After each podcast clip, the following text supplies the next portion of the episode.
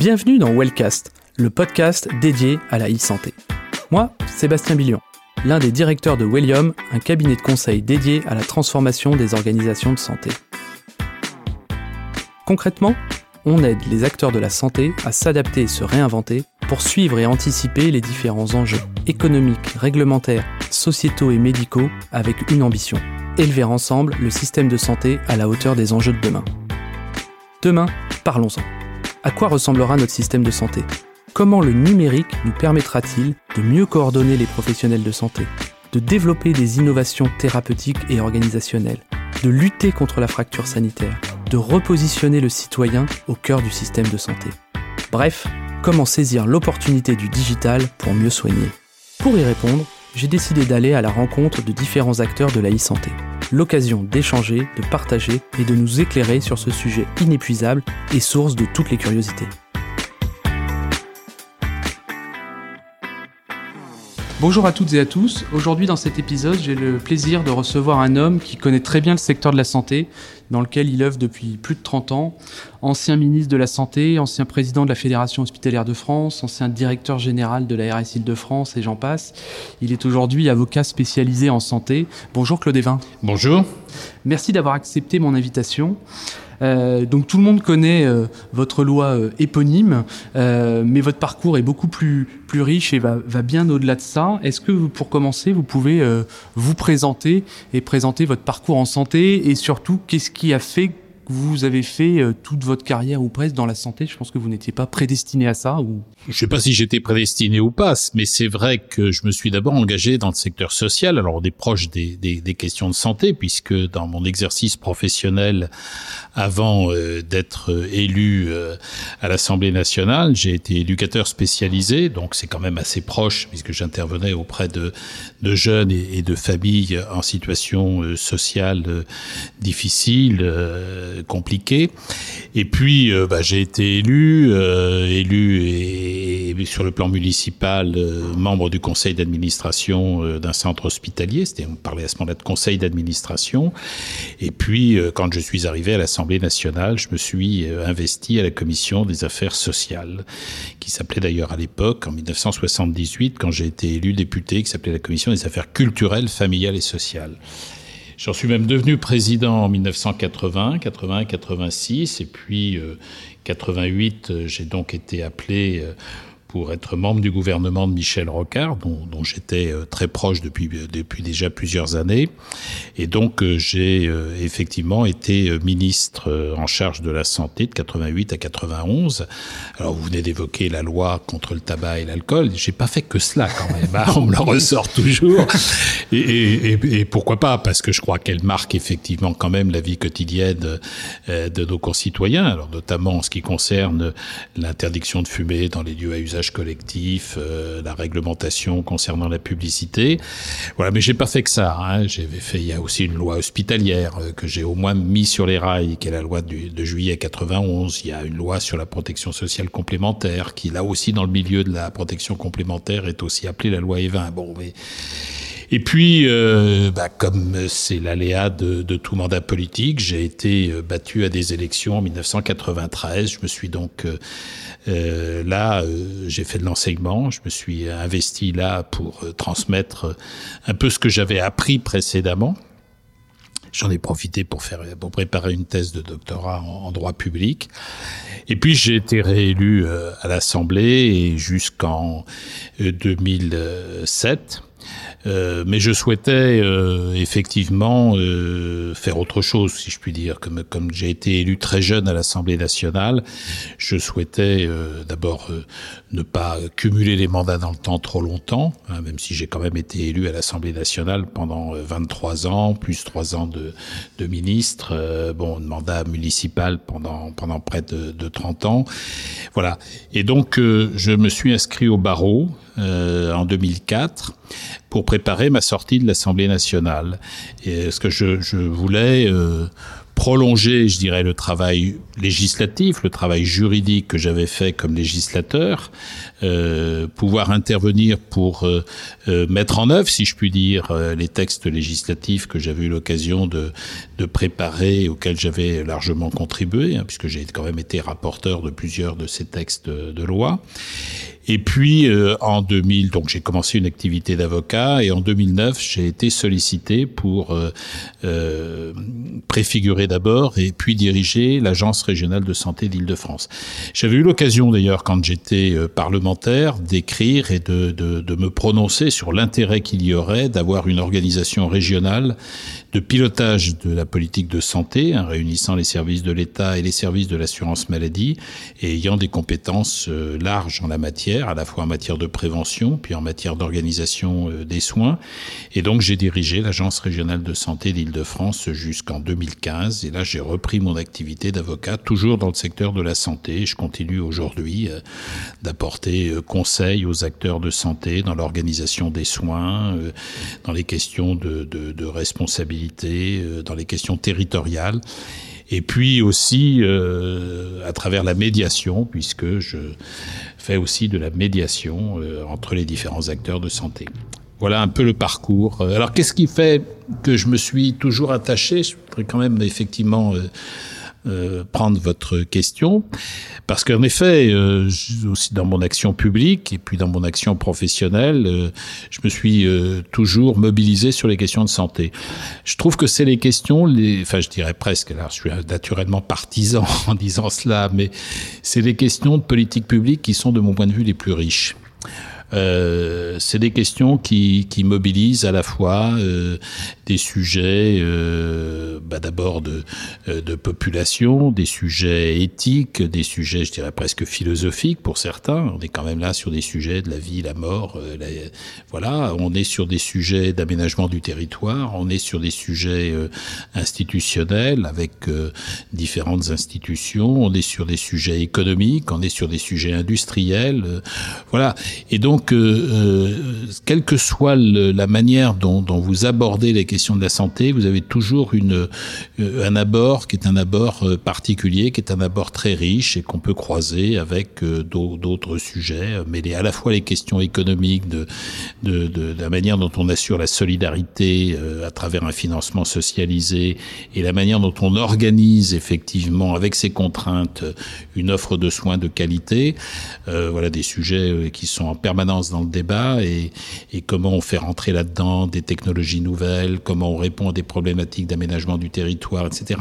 Enfin, dire voilà, toutes ces questions qui sont en permanence des questions que l'on a à traiter quand on traite des questions de santé. Moi, je les trouve particulièrement riches et c'est pour ça que j'ai continué toujours de, de m'y intéresser et d'essayer d'y apporter euh, mon éclairage. Dans Wellcast, on parle surtout euh, numérique en santé. Vous avez été ministre euh, il y a quelques années, à un moment où, où je il y a effectivement que... un moment où on ne parlait pas de Voilà, je pense qu'on ne parlait pas à l'époque euh, du numérique C'est en, vrai en que moi santé. j'ai été ministre quand même maintenant, enfin j'ose pas le dire parce que j'ai quand même été ministre il y a plus de 30 ans. Donc euh, enfin j'ai quitté en 1991 le ministère et effectivement à l'époque, on commençait à parler d'un certain nombre de d'un certain nombre de sujets. Alors le, le dossier médical de, euh, qui n'était pas le dossier médical partagé, hein, qui était le dossier médical. On disait pas d'ailleurs s'il était personnel, partagé ou pas. Il n'avait pas de paix encore à l'époque.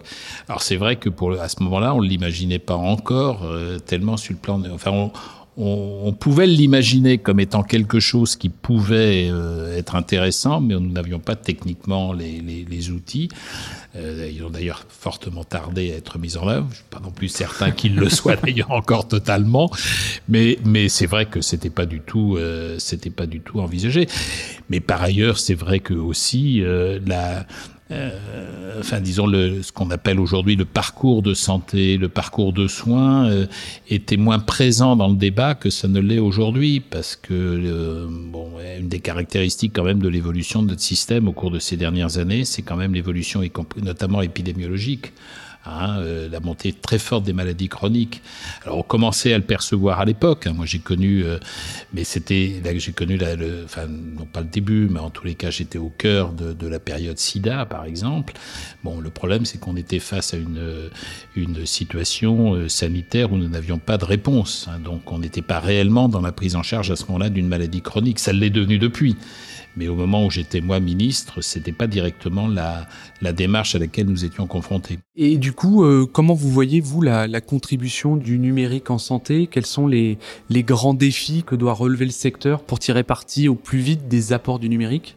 Je dirais d'abord quels sont les défis auxquels aujourd'hui le secteur de la santé est confronté? Et à partir de là, effectivement, qu'est-ce que peut apporter le numérique? Le secteur de la santé, il est, il est confronté à un problème économique récurrent. Alors c'est, c'est de toute manière permanent. Et il le sera toujours d'ailleurs parce que euh, il y a toujours cette confrontation, si je puis dire. J'y ai fait un peu une allusion tout à l'heure. Il y a cette confrontation entre la maintien d'un système de solidarité nationale, donc dans lequel la puissance publique est obligée de, de réguler, et puis l'aspiration à des soins de qualité, l'aspiration à parfois même à un toujours plus. Alors les soins de qualité, c'est pas compatible avec euh, des contraintes économiques, mais c'est vrai que ce débat, il est, en effet permanent. Mais les autres contraintes organisationnelles ou les autres défis auxquels le système est confronté sur le plan organisationnel, c'est essentiellement euh, comment on fait face effectivement à une prise en charge de maladies chroniques et comment on réduit les inégalités sociales et territoriales qui peuvent être aujourd'hui euh, des inégalités très fortes, aussi bien en matière de, d'état de, santé de la population que d'accès aux soins. La question des maladies chroniques, c'est quoi? C'est-à-dire c'est le diabète, c'est euh, des cancers, c'est euh, des infections respiratoires, c'est des maladies cardiovasculaires. Les caractéristiques, c'est de la prise en charge au long cours qui va nécessiter effectivement plusieurs types d'intervenants, qui va nécessiter parfois des prises en charge euh, en établissement et à, domicile. Et donc, euh, ça va nécessiter effectivement plus de coordination entre les différents acteurs. Et la coordination entre les acteurs, elle passe hein, par le numérique parce que euh, bon, on peut effectivement continuer, on l'a fait pendant un moment, mais même si c'était justement beaucoup moins présent dans les contraintes du système ou dans les défis du système, on peut avoir du dossier papier, mais enfin on perd, euh, on perd du temps, on perd la donnée, etc.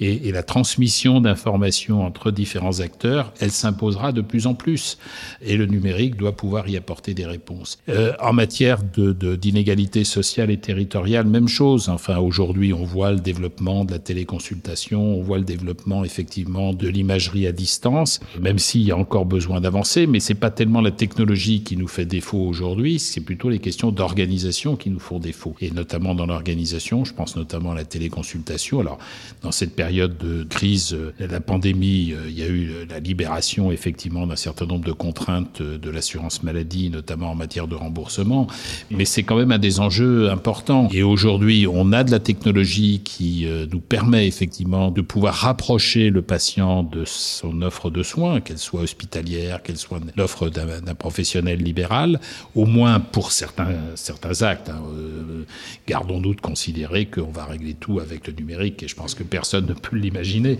Mais, mais en tous les cas, on peut quand même faciliter un certain nombre de choses, et, et c'est vraiment de plus en plus les enjeux auxquels effectivement il faudra apporter des réponses. Effectivement, vous l'avez dit, la crise a, boosté les usages du numérique. Un, certains ont été forcés. On a vu euh, des projets euh, se réaliser en quelques semaines alors que ça faisait euh, des mois, voire plus, qu'ils étaient lancés et qui n'aboutissaient pas.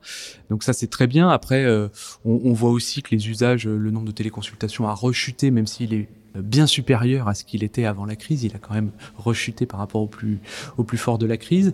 Est-ce que vous pensez que, que du coup, ces, ces nouvelles pratiques vont s'ancrer euh, durablement ou euh, est-ce que finalement, euh, malheureusement ou pas d'ailleurs, ça va, les gens vont revenir à, à, à, comme avant parce que la crise a fait que tout le monde s'est affranchi d'un certain nombre de contraintes organisationnelles, voire juridiques, mais que tout va revenir.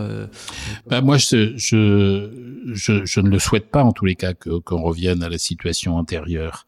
Ceci étant, euh, il faut qu'on arrive à identifier où est-ce que sont les blocages. J'ai la faiblesse de penser, mais euh, à la limite, euh, je, livre ça au débat, que le blocage jusqu'à maintenant, il a beaucoup été financier financier, c'est-à-dire la question du remboursement aux assurés sociaux des actes de téléconsultation.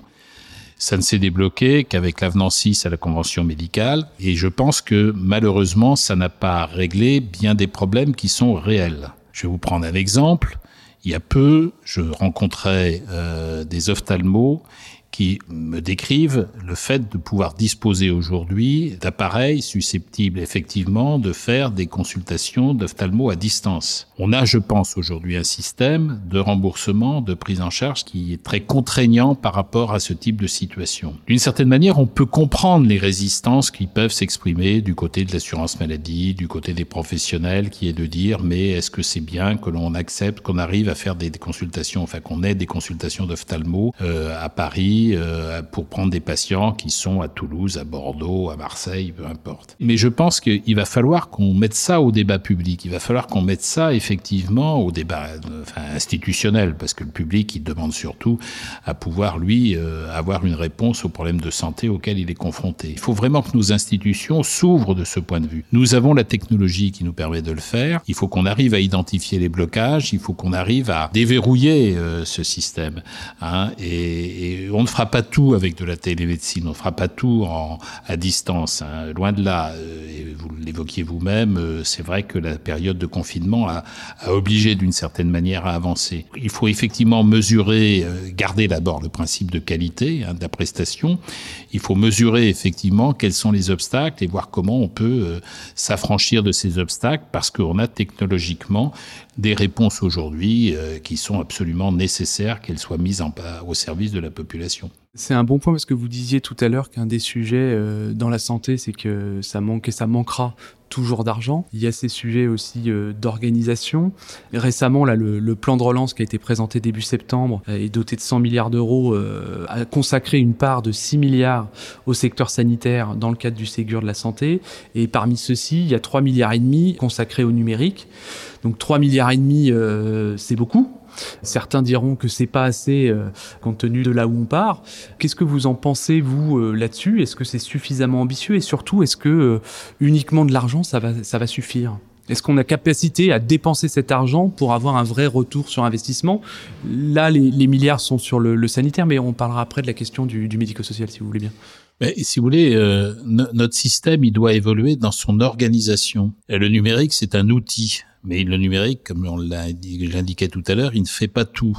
Et ça nécessite effectivement que l'organisation des, des, enfin, à l'intérieur des établissements de santé, dans les rapports entre les différents acteurs, entre les établissements et les professionnels libéraux, entre les établissements de santé et le secteur médico-social, tout ça bouge dans la, la manière d'engager des relations. Alors là aussi, la période de, crise que nous avons euh, connue ou que nous connaissons aujourd'hui, mais enfin dans sa période la plus aiguë euh, de, de ce printemps, a conduit à ce qu'il y ait plus de coopération, sans doute, et plus dans tous les cas de dialogue. Mais voilà des sujets de dialogue entre les différents acteurs qui ne peut pas retomber. Et si effectivement on revient dans les comportements de cloisonnement que nous qui est, qui est, quand même une des caractéristiques de notre système de santé.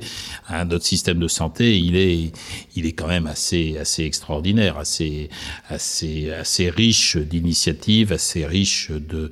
Alors quand je dis riche, certains auditeurs pourront peut-être considérer que si je parle des questions financières, euh, c'est, c'est pas le cas, mais je parle pas des questions de la financière. Je pense de la qualité de, de des acteurs, euh, de la complexité aussi parfois d'ailleurs des acteurs et, et de la multitude de que nous avons. Simplement, on perd en énergie, on perd en, et on perd y compris financièrement par le cloisonnement de notre système. Et quand j'évoquais tout à l'heure les maladies chroniques, c'est justement au décloisonnement que je fais appel parce que la prise en charge d'une maladie chronique, ce ne peut pas être assuré de manière qualitative et, euh, financièrement euh, satisfaisante avec un cloisonnement tel que nous le connaissons. De manière qualitative, c'est un vrai parcours du combattant pour le patient et puis on perd effectivement en efficience financière. Effectivement, le numérique fera pas tout.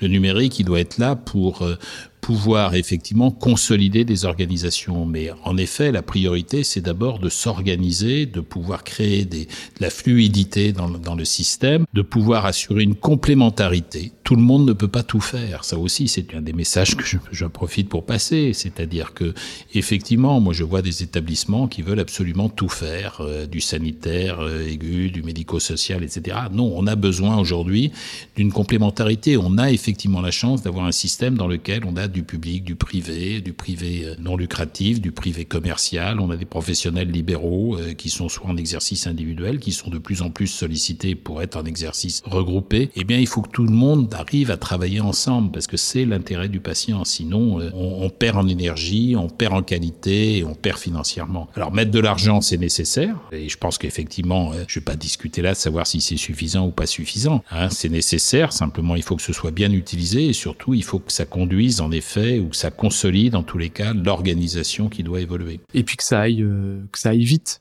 Alors que ça aille vite, c'est aussi une des difficultés de notre système, c'est que euh, souvent entre le moment où on prend les décisions et le moment où elles se mettent en place, parce que justement on a un système complexe. Hein, c'est le c'est le, le, le, la, enfin, l'inverse, si je puis dire, de ce que je disais tout à l'heure, c'est-à-dire qu'effectivement il est riche d'acteurs, il est riche d'une complexité, mais justement, quand il nous faut arriver à mobiliser tous les acteurs, c'est un peu plus compliqué et ça demande du temps. Alors, il y a un acteur que vous connaissez bien euh, dans, dans tout le paysage de la santé, c'est l'ARS ou les ARS puisque vous en avez euh, dirigé une, celle, dite de France. Selon vous, sur cette question du, numérique en, particulier, quel rôle doit jouer l'ARS pour euh, bah, coordonner, faciliter, euh, appuyer? Et, et, cette question, j'aimerais qu'on la traite sur les deux sujets. Il y, a, le volet sanitaire et je pense qu'il y a le volet médico-social qui est assez différent puisqu'on a une, multitude et des dizaines de milliers d'acteurs qui, à mon avis, va rendre la question euh, de l'accès au numérique euh, plus, plus compliquée. Alors, peut-être d'abord sur le médico-social, vous avez raison, hein, c'est parce que les établissements médico-sociaux, euh, sociaux ou médico-sociaux d'ailleurs, parce qu'on pourrait aussi parler du social au sens large oui. du terme, euh, sont beaucoup plus nombreux, hein, parce que c'est des petites structures, hein, euh, c'est euh, 80, 100, 120 lits, alors parfois plus important. Hein, quand il s'agit des EHPAD, par exemple, le secteur du, handicap, euh, c'est aussi des structures qui sont de, quelques dizaines ou deux ou 300 lits éventuellement, mais elles ont un besoin de lien justement avec le secteur sanitaire, parce que les personnes âgées en EHPAD, elles ont besoin d'un suivi. Alors on a mis en place un certain nombre de, de, mutualisation. Hein. Moi, dans l'île de France, on avait notamment euh, lancé les infirmières de nuit mutualisées dans, des EHPAD, ce qui évite des hospitalisations. Mais on voit bien que s'il y a un lien entre l'EHPAD et, et l'établissement de santé, ça permet de fluidifier là aussi la relation, l'information. Euh, et puis il y a par ailleurs euh, tout l'intérêt que les personnes prises en charge dans un EHPAD peuvent trouver aussi dans le numérique, dans la relation avec leurs proches qui sont malheureusement éloignés physiquement. Enfin, voilà, il y a plusieurs plusieurs, plusieurs réponses. Et donc, euh, c'est en effet, il y, a, des réponses qui doivent être adaptées au type de secteur, mais il y a, aussi tout un champ là qu'il faut développer. Sur la question des ARS. Les ARS, elles ont été créées pour qu'on ait, euh, qu'on ait justement euh, euh, un abord plus proche des réalités territoriales. Hein, on était dans un système de santé dans lequel tout remontait, tout remonte encore trop hein, au niveau national et on a besoin d'avoir des réponses qui soient adaptées. La réponse en termes d'organisation des soins, en matière donc de numérique, puisque j'évoquais tout à l'heure que le numérique doit être là au service de l'organisation des soins, ben, il est différent, elle est différente cette organisation des soins et la réponse numérique, elle est différente quand elle est en Ile-de-France ou quand on est, euh, je dirais, en Nouvelle-Aquitaine. Je pense à l'ancienne région du Limousin, par exemple. Euh, bon, la, géographie est différente, les offres, les, le, le, nombre et la place des offreurs de soins est naturellement différente, etc. Et l'intérêt des ARS, c'est justement, outre le fait qu'ils ont un champ très large, hein, entre aussi bien la prévention que l'organisation des soins, la santé publique et, et l'offre sanitaire, et médico-sociale et médico-sociale, c'est de pouvoir effectivement adapter les réponses à des situations particulières. Et euh, qu'ils aient pu prendre effectivement un certain nombre d'initiatives me semble tout à fait intéressant. Et c'est effectivement au niveau régional que l'on peut mieux adapter euh, ce type, euh, ce type de réponse, tout à fait. Mais on voit sur les, sur les ARS et leurs leur bras armés numériques, les, les grades ou les, ou les GCS ou les GIP selon les cas, des modes de fonctionnement selon les régions qui sont euh, assez euh, différents. J'entends que chaque région est différente, mais il y a quand même euh, tout un pan d'activité où on part de tellement loin qu'il faudrait déjà mettre tout le monde à niveau avant de tenir compte des, des spécificités parce que si on regarde les parcours chroniques, je suis diabétique en Lorraine, en Île-de-France ou euh, ou je sais pas où, mon parcours de soins, il va se ressembler quand même. Plus ou moins quand même, hein, parce que l'accès, enfin l'offre de soins n'est pas tout à fait la même et, la manière d'organiser cet accès à une offre qui est différente bah, nécessitera une certaine, une certaine adaptation. Concernant les outils qui ont été mis en place par les ARS, euh, en effet, enfin moi je, mesure bien la confusion peut-être qui peut exister, hein, c'est-à-dire qu'en effet certaines ARS ont considéré qu'elles avaient besoin simplement d'assurer un service aux acteurs, d'autres ont considéré qu'elles devaient euh, à le partager. pour celles Et si vous êtes curieux que vous souhaitez en savoir plus sur nous, rendez-vous sur william.fr. Des compétences euh, dans lesquelles les acteurs viennent puiser éventuellement en fonction de leurs besoins. Il y en a d'autres dans lesquelles les, les, ARS ont décidé quasiment de faire, je dirais presque à la place des acteurs. Ça me semble en effet parfois être un peu confus dans les missions que les agences ont, ont voulu construire. Je dirais ça dépend aussi de la réactivité des acteurs. Hein. C'est-à-dire qu'il moi je vois dans des, dans des régions où en effet les acteurs ont été très proactifs, ils se sont organisés, ils étaient déjà organisés avant euh, dans le cadre de groupements de coopération sanitaire par exemple. Dans d'autres, c'était vraiment l'agence qui pilotait euh, déjà depuis longtemps hein, et dans lequel il n'y avait pas beaucoup une, de réactivité du côté des acteurs. Il y a peut-être besoin d'homogénéiser, mais méfions-nous aussi parce que euh, moi je continue quand même d'attirer l'attention sur le fait que on peut avoir des situations qui sont quand même différentes. Et l'intérêt d'avoir quand même des agences régionales de santé qui permettent d'adapter des réponses à des situations différentes est quand même aussi une des richesses de, notre organisation. L'essentiel, c'est quoi? C'est de permettre quand même aux acteurs de santé, que ce soit les établissements de santé, les, les professionnels de santé euh, libéraux ou, ou organisés en tous les cas en centre de santé ou en structure d'exercice collectif, que ce soit le secteur médico-social ou le secteur social, que tous ces acteurs puissent bénéficier euh, du numérique, euh, je dirais, le plus rapidement possible et de manière opérationnelle. Hein. C'est, moi, je suis quand même attaché à, préciser ça de manière opérationnelle, parce que des projets qui n'aboutissent pas, parce que euh, on revient à la situation, à la question que vous posiez tout à l'heure, c'est-à-dire que le numérique, c'est un moyen, c'est-à-dire que si effectivement l'organisation des soins, l'organisation entre les acteurs n'a pas été pensée d'abord, le numérique n'apportera pas les réponses à des carences d'organisation des soins. Oui, oui, puis le numérique, quand on le prend dans le bon sens, permet euh, d'avoir cette logique de petits pas plutôt que d'imaginer un système parfait où on va mettre des années, des millions. Il n'y a pas de système parfait en matière de santé. Euh, je veux dire qu'on on tâtonne et puis on évolue et puis on. Pourquoi? C'est d'abord parce que les modalités de prise en charge évoluent. Je veux dire, c'est aussi euh, J'évoquais tout à vous me demandiez au début de notre entretien euh, qu'est-ce qui fait que je suis resté sur ces questions de santé. Je vous évoquais tout l'intérêt que j'y trouve en matière de porte d'entrée, de réflexion, etc. Mais en plus parce que c'est un secteur qui bouge énormément, contrairement à ce que l'on peut avoir parfois comme image à l'extérieur. Le secteur de la santé a énormément bougé sous la pression euh, de l'évolution des thérapeutiques, sous la pression euh, de l'organisation des professionnels, etc. Et contrairement par exemple à une image, l'hôpital a énormément bougé. Le secteur de la santé est un secteur très vivant en termes d'organisation. Le problème, c'est qu'il va cette transformation, cette, euh, ces, ces, ces, mouvements euh, vont peut-être pas suffisamment vite au regard des enjeux. Hein. Et, mais mais, mais euh, pour autant, euh, c'est pas un secteur statique, hein, le secteur de la santé, loin de là. Hein. Alors aujourd'hui, euh, vous êtes avocat. Euh, sur ces questions de numérique et d'innovation euh, dans le domaine de la santé, qui est un, secteur très réglementé, le numérique n'y échappe pas sur des questions juridiques bien sûr, mais aussi éthiques. Euh, qui peuvent parfois euh, freiner l'innovation ou euh, voire même, je dirais, servir d'excuse. J'avais discuté il y a quelques années avec un, un patron d'un grand incubateur de la Silicon Valley qui m'avait dit si vous voulez tuer l'innovation, c'est très simple, demandez à un jury s'il y a un risque. Euh, Est-ce qu'on n'a pas aussi ce, problème-là dans, la santé? Si, on l'a, et, en plus c'est vrai que certains juristes euh, sont plus prompts à mettre le doigt sur le risque que de rechercher des solutions. Moi, je suis plutôt sur une démarche parce que, bah, comme on a assumé des d'abord quand on a été élu, quand on a assumé des responsabilités administratives, euh, on peut pas se permettre d'être en permanence à attirer l'attention sur euh, le risque. Il faut prendre en considération le risque, d'abord parce que c'est pas la peine d'embarquer euh, un client, je dirais, ou en disons un opérateur euh, dans une démarche qui n'a peu de chances d'aboutir parce que le cadre juridique le permettra pas. Donc, il faut quand même pas raconter qu'on peut faire n'importe quoi. Mais euh, moi, ma démarche en tous les cas, c'est d'essayer effectivement plutôt d'essayer de rechercher la solution. Quelle est la solution possible euh, dans le cadre réglementaire qui peut exister aujourd'hui?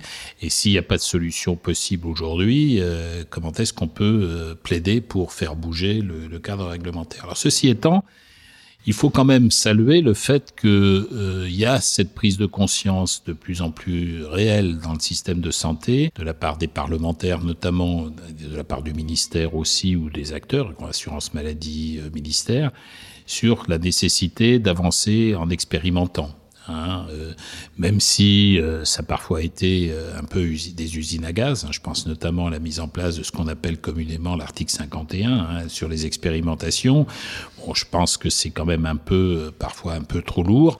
Mais euh, on voit bien quand même qu'aujourd'hui, il y a une ouverture sur le plan donc euh, législatif, sur le plan juridique, à des recherches de solutions nouvelles. Et, et ça s'impose nécessairement parce que je l'évoquais tout à l'heure, le secteur de la santé est un secteur qui bouge, qui bouge sous la pression de, de des, des, prises en charge, sous l'évolution des thérapeutiques, sous les évolutions, sous la pression des technologies, etc. Et, et, il nous faut effectivement euh, trouver les solutions qui soient les mieux adaptées au fur et à mesure où on avance. Alors certes, il y a des risques hein, qu'il faut effectivement mesurer. Alors, c'est quoi les risques C'est d'avoir, outre les risques de, de, de, ne pas avoir aboutir un dossier? Bon, il y a des risques sur le plan euh, sanitaire hein, qu'il faut quand même effectivement maîtriser.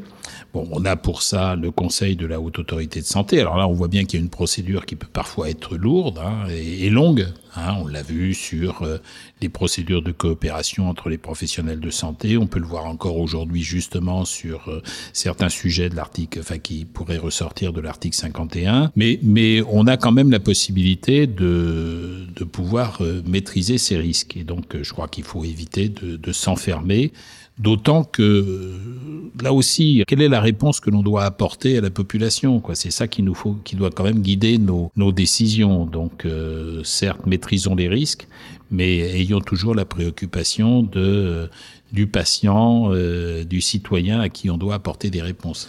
Mais c'est vrai qu'il y a euh, le fameux spectre de la donnée à caractère personnel, de la donnée de santé qui euh, qu'on agite euh, assez vite. Et, moi, je le vois, on voit des dans la santé comme euh, dans d'autres secteurs des startups qui se créent tous les jours avec plein de bonnes intentions, notamment pour accompagner certaines maladies, des dispositifs de, mise en relation entre les, patients et les professionnels de santé sur tout un tas de sujets. Et assez vite, ils se heurtent à la dure réalité du, du monde de la santé, qui est ce côté réglementaire euh, euh, très fort et euh, ce côté organisationnel très compliqué qui fait qu'ils ont du mal à, à avoir leur première expérimentation qui va les qui va faire effet boule de neige et leur permettre de se lancer. Oui, mais bon, alors d'abord il y a des principes qui ne sont pas uniquement liés à la santé. Hein. Vous parliez des données de santé, RGPD, c'est européen. Oui, et, et ça ne concerne pas que les données de santé.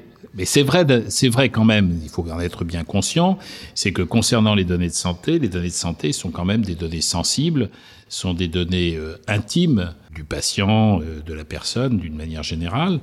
Euh, mais il faut l'avoir, il faut l'intégrer dans la démarche aussi. Je veux dire, on intègre quand on part sur un projet de start-up ou d'un projet technologie nouvelle, etc. On intègre un certain nombre de contraintes, je dirais, qui sont des contraintes technologiques, qui sont des contraintes enfin diverses, il n'y a pas de raison d'ignorer aussi les principes, euh, les principes fondamentaux, hein, comment on protège la confidentialité, euh, voilà.